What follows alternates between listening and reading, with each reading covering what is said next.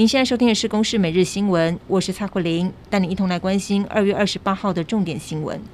新北市三重一处新建工地，因为挖破连续壁，造成隔壁的大楼倾斜，影响到二十多户的居民。建商九长建设的副总黄连天，也是这一栋受波及大楼的管委会主委，除了出面道歉，也强调会负责到底。新北市长侯友谊到现场勘查之后，认定建商有严重疏失，已经勒令停工，并且将建商列为黑名单。目前大楼经过灌水倾斜的状况已经回稳，住户也回家取物品。不过，有住户则说，去年就已经向新北公务局反映过三次住家有零损的状况，没想到真的出事了。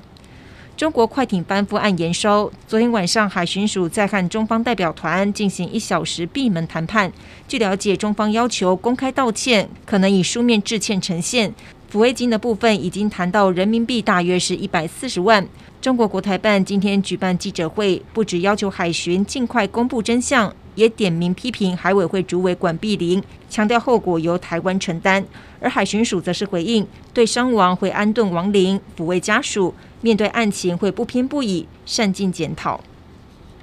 台湾一名二十一岁刘姓大学生上个月穿着袈裟准备入境日本。在成田机场的时候，当地海关察觉有异，结果从他身上搜出了毒品安非他命，是分袋绑在腹部还有大腿，全部的重量达到六公斤，市价高达三点七亿日元。这名刘姓学生坦承，在犯案前十天也曾经用相同的打扮入境日本，当时没有被怀疑，所以这一次才铤而走险。日本检方日前依法起诉了这名大学生。我外交部则表示，将会尊重在国司法管辖权的原则下，提供国人以及其家属必要的协助。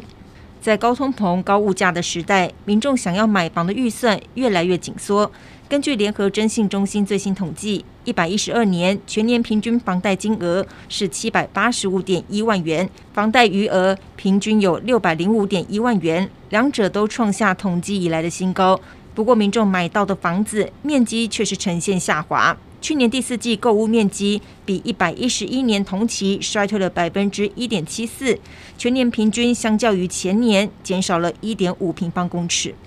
美国十一月即将总统大选，民主和共和两党二十七号都在被视为关键摇摆州的密西根州举行党内总统提名初选，代表民主党的拜登和共和党的川普纷纷以大幅度胜出，离两人大选对决的二部曲更进一步。但是由于不满拜登处理以哈冲突的立场，大批民主党的选民在选票上选择不承诺来以示抗议，也对拜登的连任之路施加压力。以上由公视新闻制作，谢谢您的收听。